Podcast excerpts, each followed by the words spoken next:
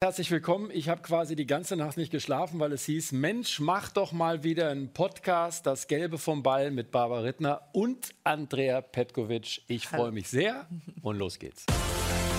Das Gelbe vom Ball. Petko, schön, dass du da bist. Ja. Ähm, da ich euch beiden Hübschen jetzt hier habe, lass uns doch mal ein bisschen so über, ja, wie das alles begann mit dir. Wann hast du zum Beispiel äh, gewusst, dass du Tennisprofi geworden bist oder werden kannst? Und wann hast du diese nette junge Dame kennengelernt? Wie hat sich das am Anfang ergeben bei dir? Puh, das ist eine ganz gute Frage, muss ich so. sagen. Also ich weiß, das erste Mal, als ich Barbara kennengelernt habe, war in Darmstadt auf Platz 8 bei mir im Tennisverein. Platz acht? Auf Platz 8. Natürlich. Und Barbara war nämlich, hatte damals eine ähm, Privatbeziehung in Darmstadt, in meiner Heimatstadt. Und war dann, brauchte dann ab und zu jemanden zum Training. Und ich weiß gar nicht, über wen das kam, aber du hast dich so ein bisschen umgehört und dann wurden wir zusammengebracht. Und ich weiß Okay. noch, ich war tot aufgeregt. Ich habe die Nacht davor kaum geschlafen, weil ich Angst hatte, weil ich wusste, es war auch so vor den wichtigen Sandplatzturnieren in Deutschland. Und ich wusste, Barbara bereitet sich auf Stuttgart und weiß ich nicht, nee, damals war Berlin und so Die da. großen Dinger halt. Die großen Dinger. Und ich hatte halt sau Angst, dass wenn ich nicht gut trainiere, dann hat sie keinen Rhythmus und fährt zum Turnier und spielt keinen rein und ich bin süß. schuld. Das weiß ich war. Und da muss Okay. ich vielleicht 14 oder 15 gewesen sein, würde ich sagen. Eher 15 wahrscheinlich als 14. Also Das, weiß ich, das war das erste Mal, dass ich dich kennengelernt Mir ist habe. es gar nicht so im Kopf geblieben. Also Ah, ich weiß, wirklich? dass wir gespielt haben, aber ich erinnere mich an diese andere Szene noch besser, wo ich nämlich dann äh, relativ spät abends, man könnte auch nachts sagen, da gibt es ein schönes Weinfest in Darmstadt und ich laufe so durch die Stadt mit meiner privaten Beziehung und plötzlich steht die Andi vor mir. Und dann habe ich gedacht, hm, das ist eigentlich schon Da war relativ ich aber spät. schon Mitte 30 natürlich. Ist klar. Nein, sie war 14,5. und äh, ja, aber wir haben gelacht und dann öfter mal trainiert. ja. Natürlich hoffen wir alle, dass du noch ein paar Jährchen spielst, aber du trainierst ja immer mal wieder auch mit Youngsters und ich glaube, du spürst genau das Gleiche, was du jetzt erzählt hast. Dieses aufgeregte Sein, du hast zum Beispiel in Maragut äh, trainiert, ähm, die dann auch gesagt hat, oh, das war ganz schön äh, zittrig.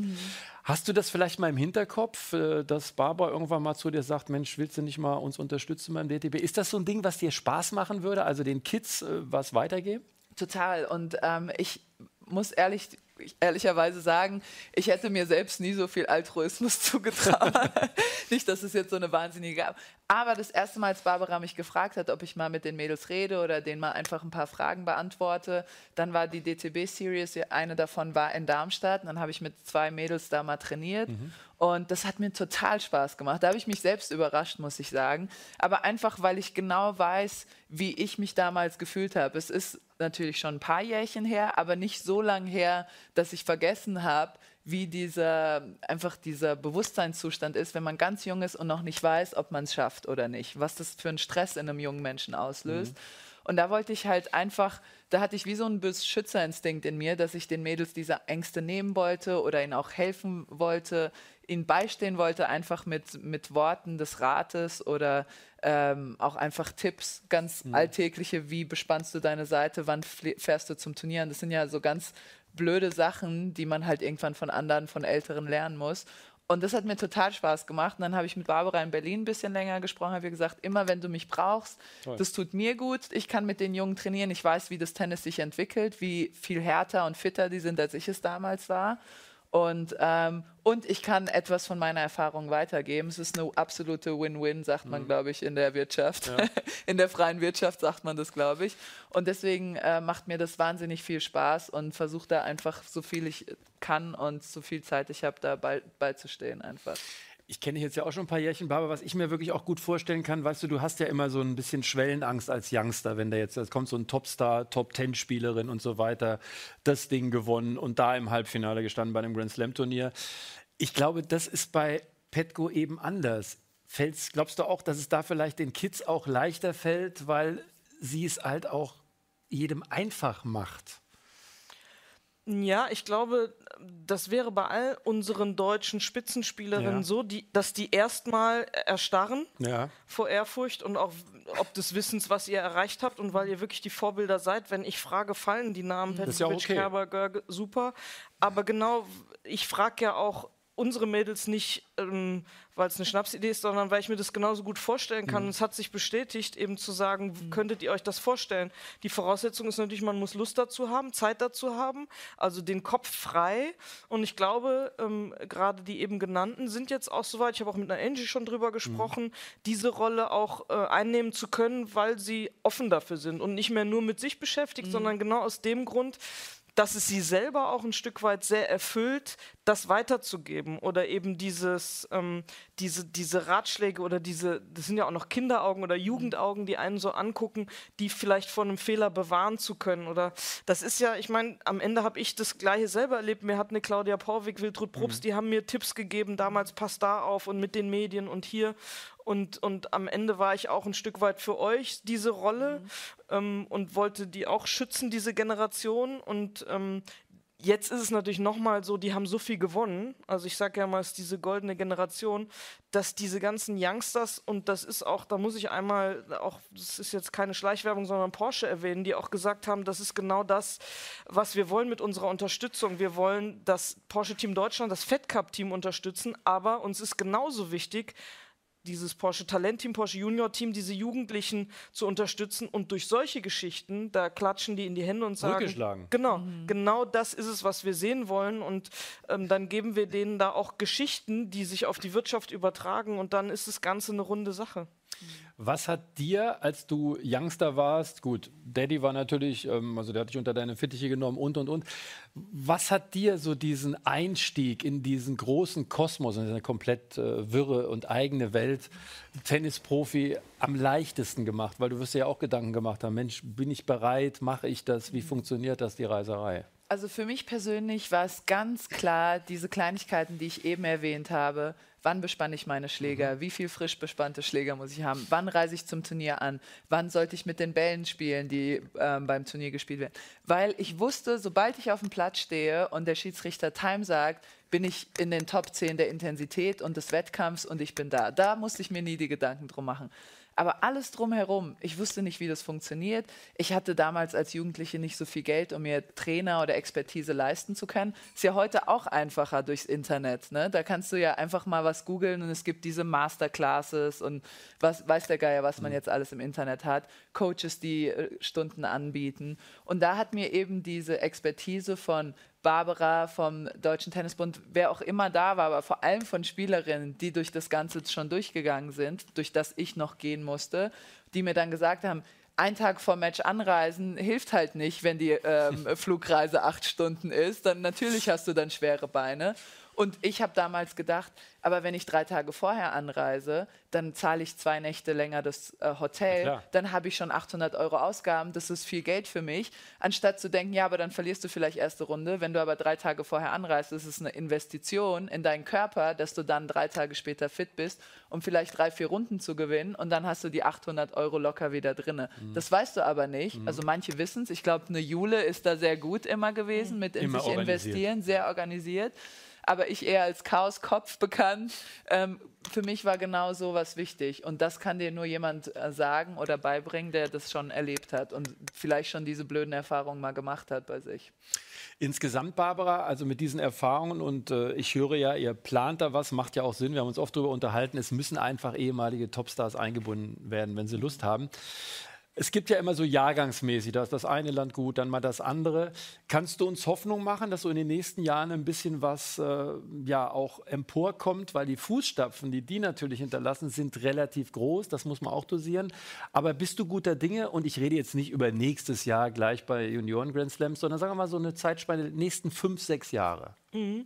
Ja, da kann ich ähm, durchaus Hoffnung machen. Das sind genau die Jahrgänge, mit denen wir gerade intensiv arbeiten.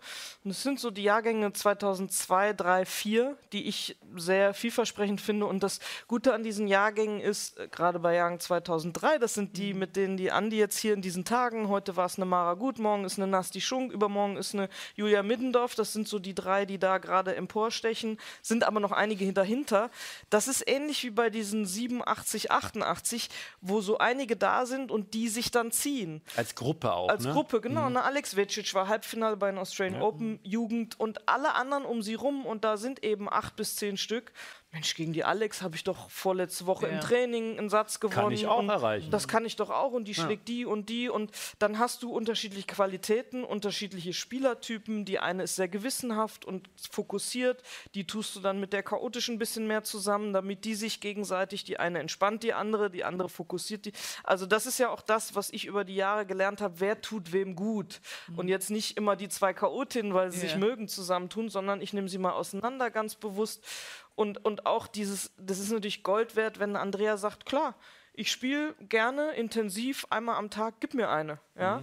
Und dann haben die heute zum Beispiel zweieinhalb Stunden gespielt und nach einer Stunde gehe ich dann zu einer Mara hin, sag und Puh, ist schon intensiv. Da freue ich mich insgeheim. Ja.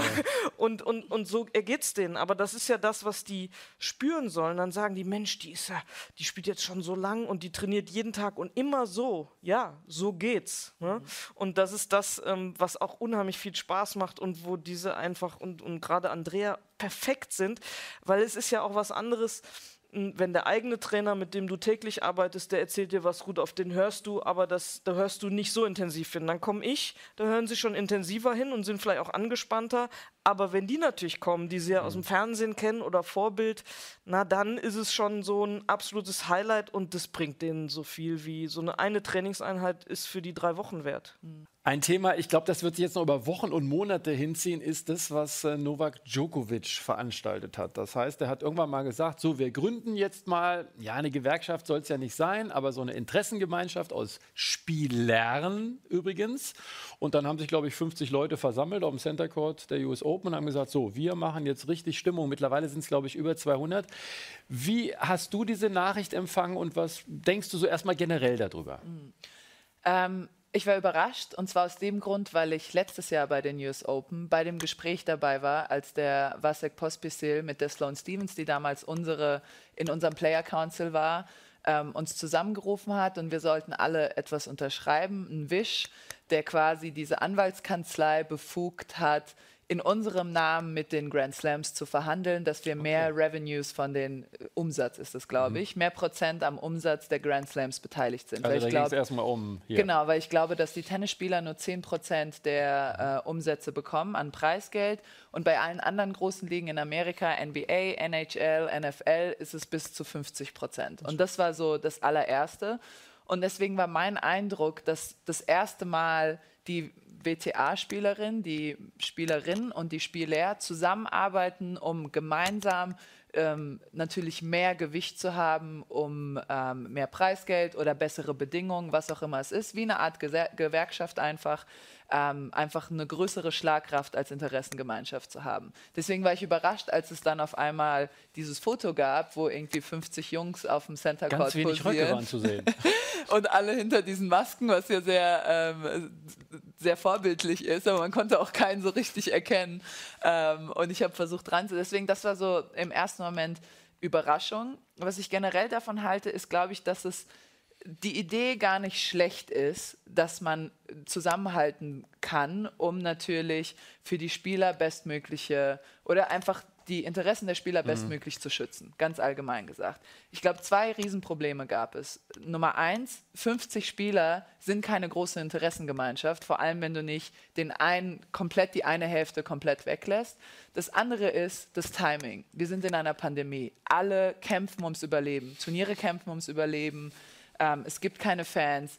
Turniere werden reihenweise bankrott gehen, es werden äh, Preisgelder werden gekürzt. Also gerade ist einfach nicht die Zeit und das Timing, Interessen zu vertreten, die vielleicht letztes Jahr noch okay waren, weil es, wie wir vorhin gesprochen haben, eine Win-Win-Win-Win-Win-Situation sein kann. Ist es momentan nicht. Momentan ist es eine Lose-Lose-Lose-Situation und da dann versuchen, Profit rauszuschlagen, ist einfach ein sehr, sehr schlechtes Timing. Deswegen glaube ich, kann man generell die Idee nicht unbedingt angreifen, aber wie es dann am Ende exekutiert wurde, war, glaube ich, problematisch und da ist dann ja auch viel Gegenwind gekommen. Und ich glaube, dass sie jetzt langsam auch zurückrudern, weil sie gemerkt haben, da waren wir vielleicht ein bisschen voreilig. Naja, zurückrudern, äh, vor allen Dingen in dem Punkt, am Anfang hieß es ja wir Männer und dann hat man gehört, dass aus der Fedal-Fraktion, also Federer Nadal, äh, Roger Federer hat schon vor ein paar Jahren, glaube ich, gesagt, wir Menschen müssen uns was überlegen, äh, mhm. dass Männlein und Weiblein zusammenkommen, in was auch immer. Und jetzt hört man aber aus New York, jetzt gibt es erste Gespräche, der Joker spricht mit Serena Williams, auch mit Sloane Stevens wird gesprochen, ich glaube, das war sogar Pospisil. Mhm. Also was du sagst, da gibt es jetzt schon eine Reaktion und ganz im Ernst, das ist auch gut so. Ja, ich meine, das ist verdammt gut so, weil wir sind, wie Andrea sagt, in, mitten in einer Pandemie und da sollte die Gesellschaft generell mehr zusammenrücken. Also man, man muss einfach, man darf nicht zu sehr nur sein, auf seine eigenen Interessen gucken, sondern man muss wirklich rücksichtsvoller werden und, und die ganze Gesellschaft muss versuchen, aufeinander zu gucken und aufeinander zu achten. Und wenn wir damit aufhören, naja, das macht ja das Leben irgendwo auch lebenswert und das kann man auch in diesen Tennis-Circuit übertragen. Und da finde ich es von immenser Wichtigkeit, warum nicht gerade diese schreckliche Situation, die da entstanden ist, auch für die Tennisfamilie, warum nicht zusammenzurücken und zu sagen, so und jetzt machen wir gemeinsam Als unter Zeichen, einem Dach neu anfangen. Mhm. Wir rücken zusammen, aber alle miteinander, die Damen-WTA-Tour und die Herren-ATP-Tour, am besten noch die Grand Slams oder die ITF und man, man macht gemeinsam einen Plan, wie es funktionieren kann. Natürlich äh, braucht das Zeit und es braucht ähm, auch wieder Erfahrungswerte der nächsten Wochen, aber jetzt noch was Zusätzliches gründen, was nochmal separiert ist und nur die Herren und auch noch außerhalb der ATP, das finde ich ist das komplett falsche Zeichen in diesen Zeiten. Ja, du hast schon erzählt, ähm, ich habe bei den Herren war das glaube ich so, die haben dann irgendwie so, ein, so eine Mail bekommen und dann wurde gesagt, ja hier unterschreibt hier mal und so. Gibt es da momentan Informationsfluss oder wie funktioniert das dann bei euch auf der WTA-Tour? Sagen wir mal, Serena Williams sagt, ja, finde ich gut, ja, machen wir und ich rufe mal ein paar Mädels an. Wie kann man sich das vorstellen? Also wie kommt die Information an euch Spieler? Weil nur dann kann ich mir ein Gesamtbild ja mhm. schaffen. Ähm, also diese spezielle Situation, die ich von letztem Jahr beschrieben hatte, da war es wirklich ganz einfach. Die Sloan kam in den Locker, in die Umkleidekabine und hat einfach Mädels angesprochen, okay. hat gemeint, wir treffen, Wasek ist nebenan, äh, kommt hier kurz mit, wir haben etwas, es geht da und darum, hat uns den Zettel gezeigt und da waren bestimmt so 30 Mädels, das ist ja in der Umkleide sind ja immer alle, wenn du da einen guten, äh, einen guten Zeit des Tages mhm. abfängst, was so 13 Uhr ist, wo alle gerade vom Training kommen, da kannst du echt einen Riesenbatzen einsammeln. Ähm, und dann wurde eine E-Mail rumgeschickt und die Sloan ist wirklich wie wahrscheinlich so basispolitisch von Mädel zu Mädel gegangen und hat jedem erklärt, was die da vorhaben und dass wir diesen Wisch unterschreiben müssen, damit die, diese Anwaltskanzlei dann weiter vorgehen kann. Und, ähm, und es mussten, glaube ich, über 70 Prozent der Top 100 Spieler unterschreiben. Das haben sie auch geschafft. Deswegen war ich dann auch so überrascht, dass es dann auf einmal nur noch viel weniger waren und überhaupt keine Mädels dabei. Mhm. Ähm, und, äh, aber so funktioniert es. Viel über E-Mail natürlich heute ist viel leichter mit diesen Ketten-E-Mails, wo du dann ganz viele Mädels auf einmal erreichen kannst. Und da muss ich sagen, ist auch diese neue Generation als ich jung war, habe ich ganz viele dieser E-Mails gar nicht gelesen. Mhm. Ich weiß nicht, ob es daran lag, dass ich im analogen Zeitalter aufgewachsen bin oder einfach wieder Chaoskopf. Aber die neue Generation ist da echt gut. Entweder sind die gut von, den, äh, von ihren Agenten und Managern eingenordet, aber die sind echt schnell und lesen das und sind da drinne und melden sich an, um im Player Council teilzunehmen. Und da ist schon viel, viel mehr Aufmerksamkeit gewachsen und das ist echt gut. Schwere Frage an euch beide. Barbara, du fängst vielleicht an. Du darfst dann noch ein bisschen überlegen. Fallen dir auf Anhieb fällt dir sicher, wie ich dich kenne, auf Anhieb Dinge an, wo du sagst, ja, da muss man auf der Damen- oder dann auch Herrentour, da kann man zum Beispiel ansetzen, was zusammen zu erreichen. Man hat ja jetzt probiert, beispielsweise in den ersten Runden, die Preisgelder sind hochgegangen. Letztes Jahr war die Diskussion Challenger und Future-Turniere ein bisschen ja, aufzuwerten sozusagen, weil ich finde, ab Top 100 die Leute dahinter, also ich glaube, das ist der, auch deren Hauptberuf, wenn ich richtig informiert bin. Mhm.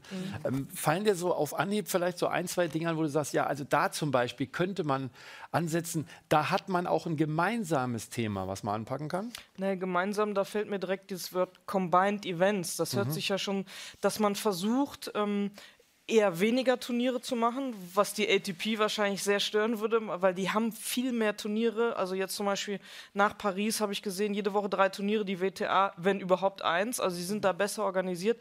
Aber ich würde mir wünschen, übers Jahr gesehen, noch mehr von diesen Combined Events, die vielleicht über mhm. 10, 12 Tage gehen.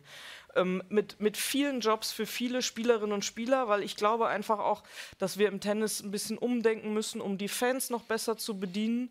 Ähm, viele Fans wollen beides sehen und es ist auch spannend. Ich selber, ähm, wir hatten diese Bett 1 Aces mit Damen und Herren und ich fand es so spannend, diesen Wechsel wie bei den Grand Slams auch, immer zwischen Herren- und Damen-Matches.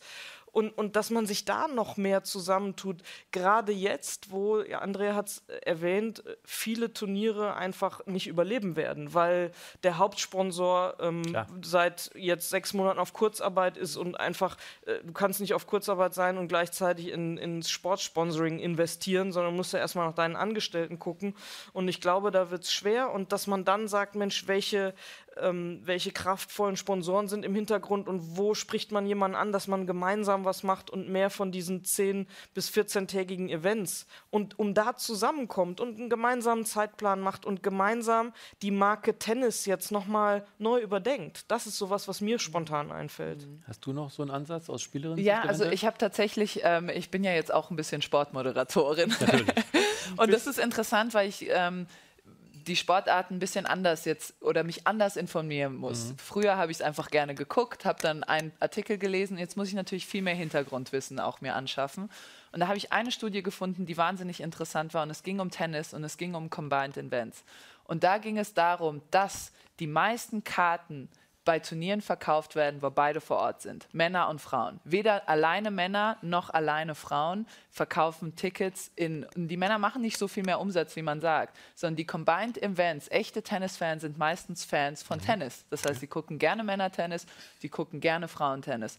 Und eine Sache, die sehr interessant ist und die total vergessen wird, um das Jahr 2000 herum, als bei den Damen wahrscheinlich die beste Ära jemals war, Kleisters, Enna, beide Williams, damals noch Capriati das war, Tennis hat so geboomt, da wollte die ATP mit der WTA zusammenkommen an, ja. und es hat dann nicht ja. funktioniert am Ende. Mhm. Was ich damit sagen will, man darf nicht immer nur kurz, selbst wenn die ATP momentan vielleicht die stärkere Organisation ist, wer weiß, was in zehn Jahren ist, wenn der Djokovic weg ist, wenn der Rafa weg ist, wenn der Roger weg ist, was machen die dann? Ist Tsitsipas Zverev und die Generation, sind die so, solche, haben die so eine Strahlkraft? Vielleicht ist dann Osaka der globale Superstar. Sie verdient jetzt schon viel mehr als fast alle der Herren, nach, natürlich nach diesen großen Dreien. Mhm. Aber vielleicht ist sie der nächste globale Superstar und dann wollen sie wieder. Das heißt, man muss Tennis immer nachhaltig denken. Das ist eine Sportart, die immer je nach Spieler, je nach Star wechseln wird. Es wird die Länder wechseln, es wird von Frauen zu Männern wechseln und je mehr wir gemeinsam arbeiten, desto mehr Durchschlagskraft haben wir und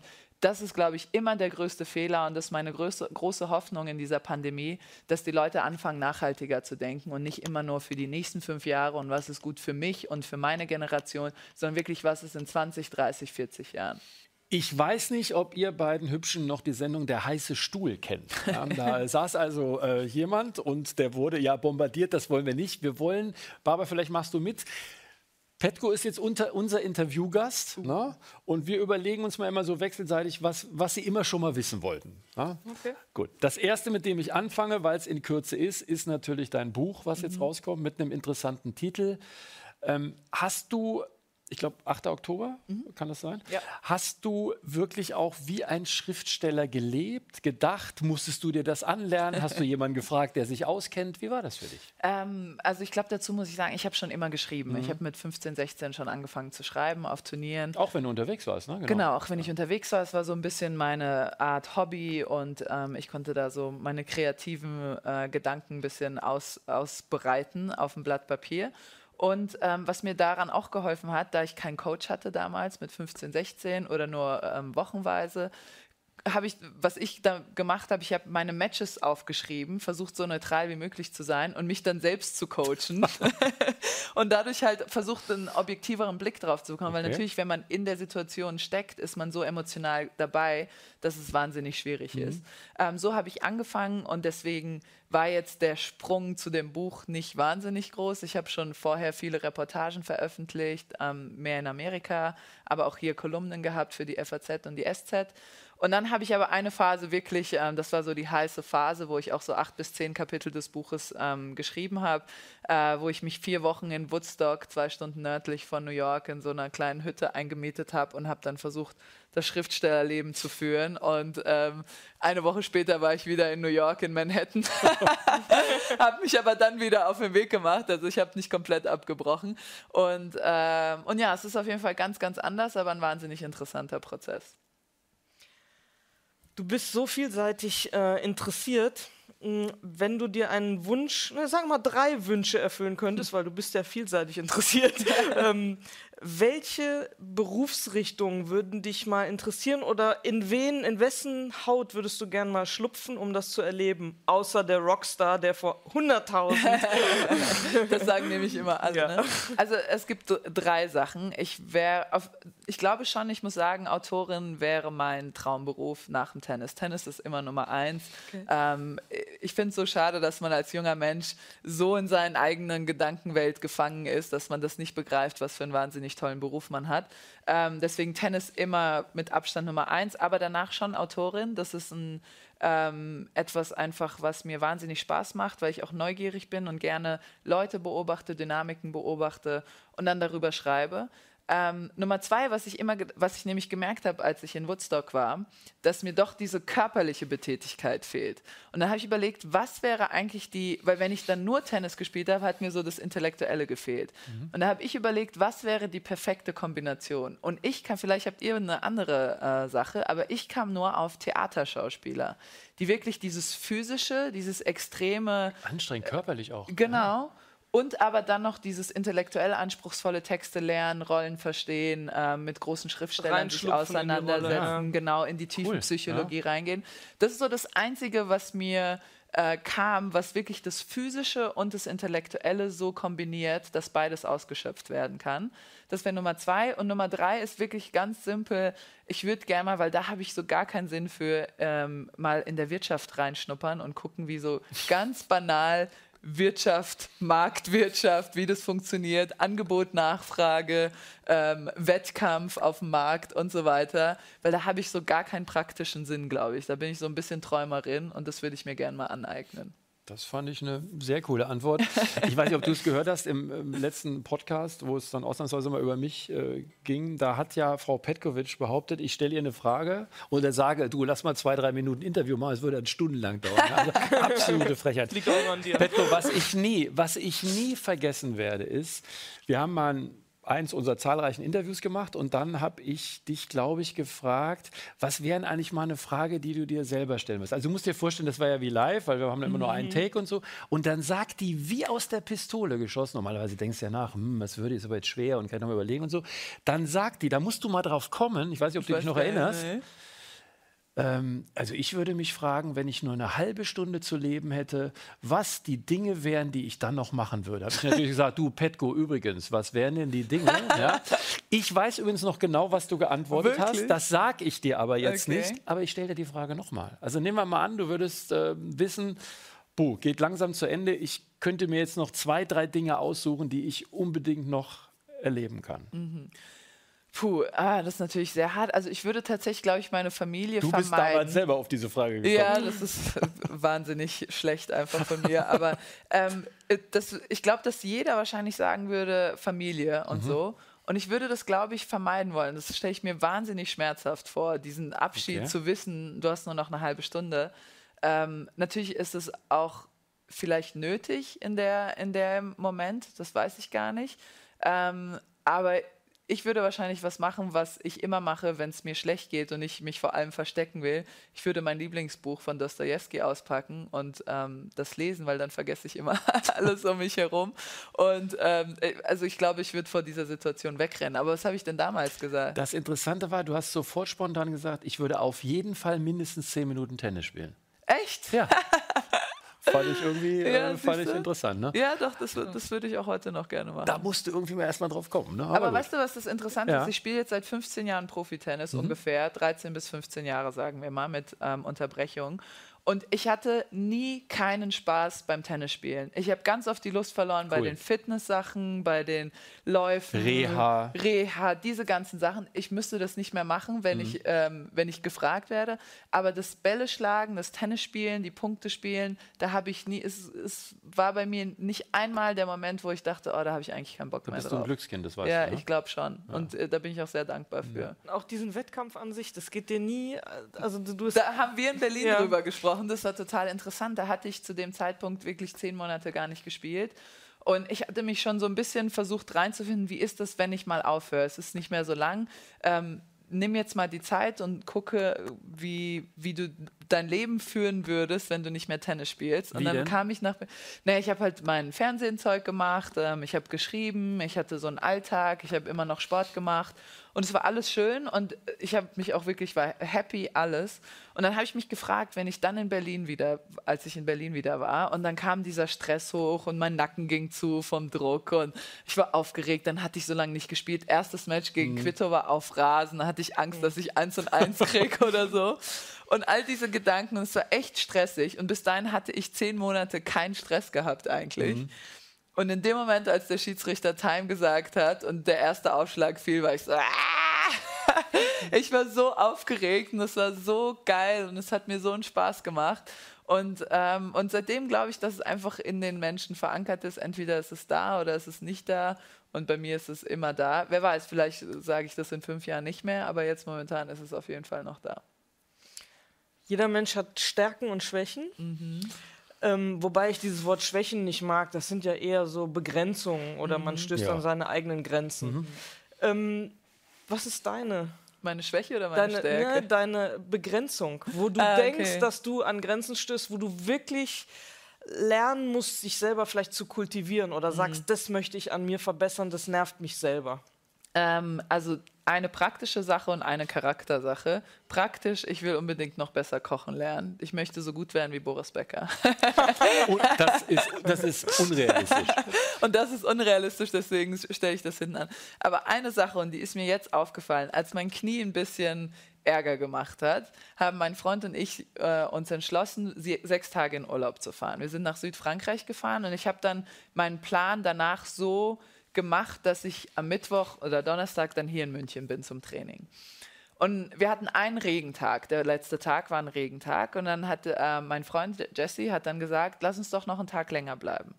Und ich konnte das nicht über mich bringen. Und es war egal. Dieser eine Tag war egal. Aber ich habe dann, und auch die Art, wie ich es ihm erklärt habe, als es mir dann zurückerzählt hat, musste ich selbst lachen.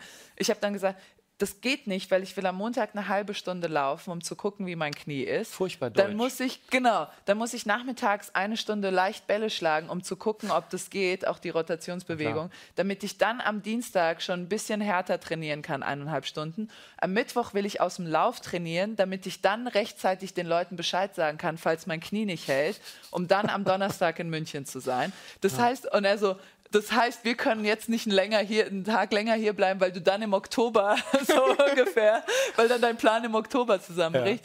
Und das würde ich gerne, das hat er natürlich ganz anders, weil er ein Künstler ist, aber diese Flexibilität, diese Spontanität, das fällt mir wahnsinnig schwierig, da muss ich mich zwingen und da, da hilft er mir, aber das hätte ich gerne viel mehr, weil ich glaube, dass das das Leben einfach noch überraschender und schöner und Leichter. einfach leichter macht, genau. Und ich konnte das dann wirklich nicht über mich bringen, weil ich das genau geplant hatte, wie ich dann, äh, damit ich am Donnerstag fit zum Training komme, weil dann sind ja auch die anderen Mädels da und da kann ich ja dann nicht Ne? Und dann die ganz, der ganze Rattenschwanz, der dann dahinter kommt.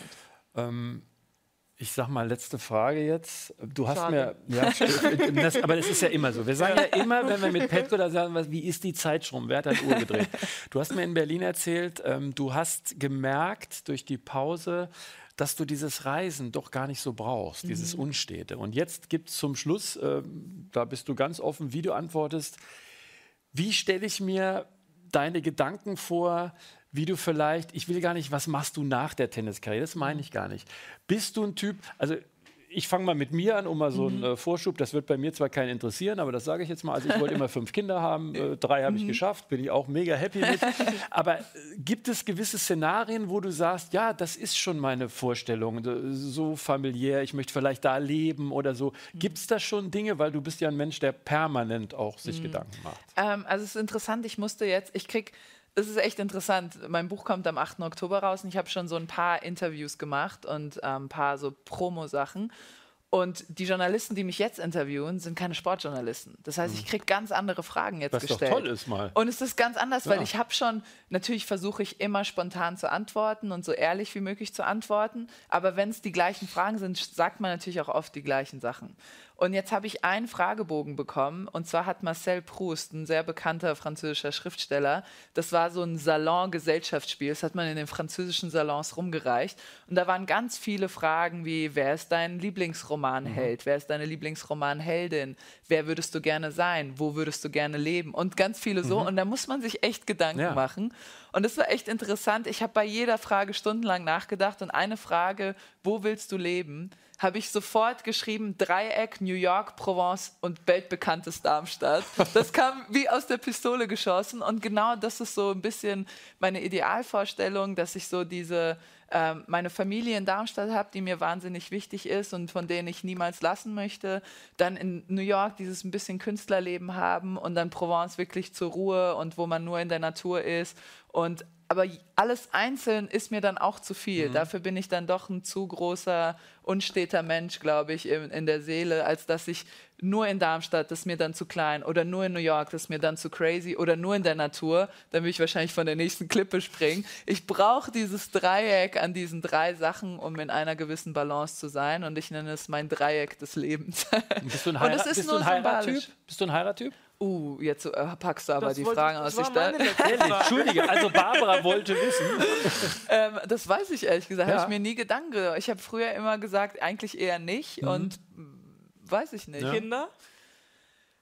Eigentlich schon gerne, aber auch ohne Plan. So, wenn es mhm. passiert, ich bin glaube ich so, wenn es passiert, passiert und dann freue ich mich drauf, aber ich würde es jetzt nicht planen.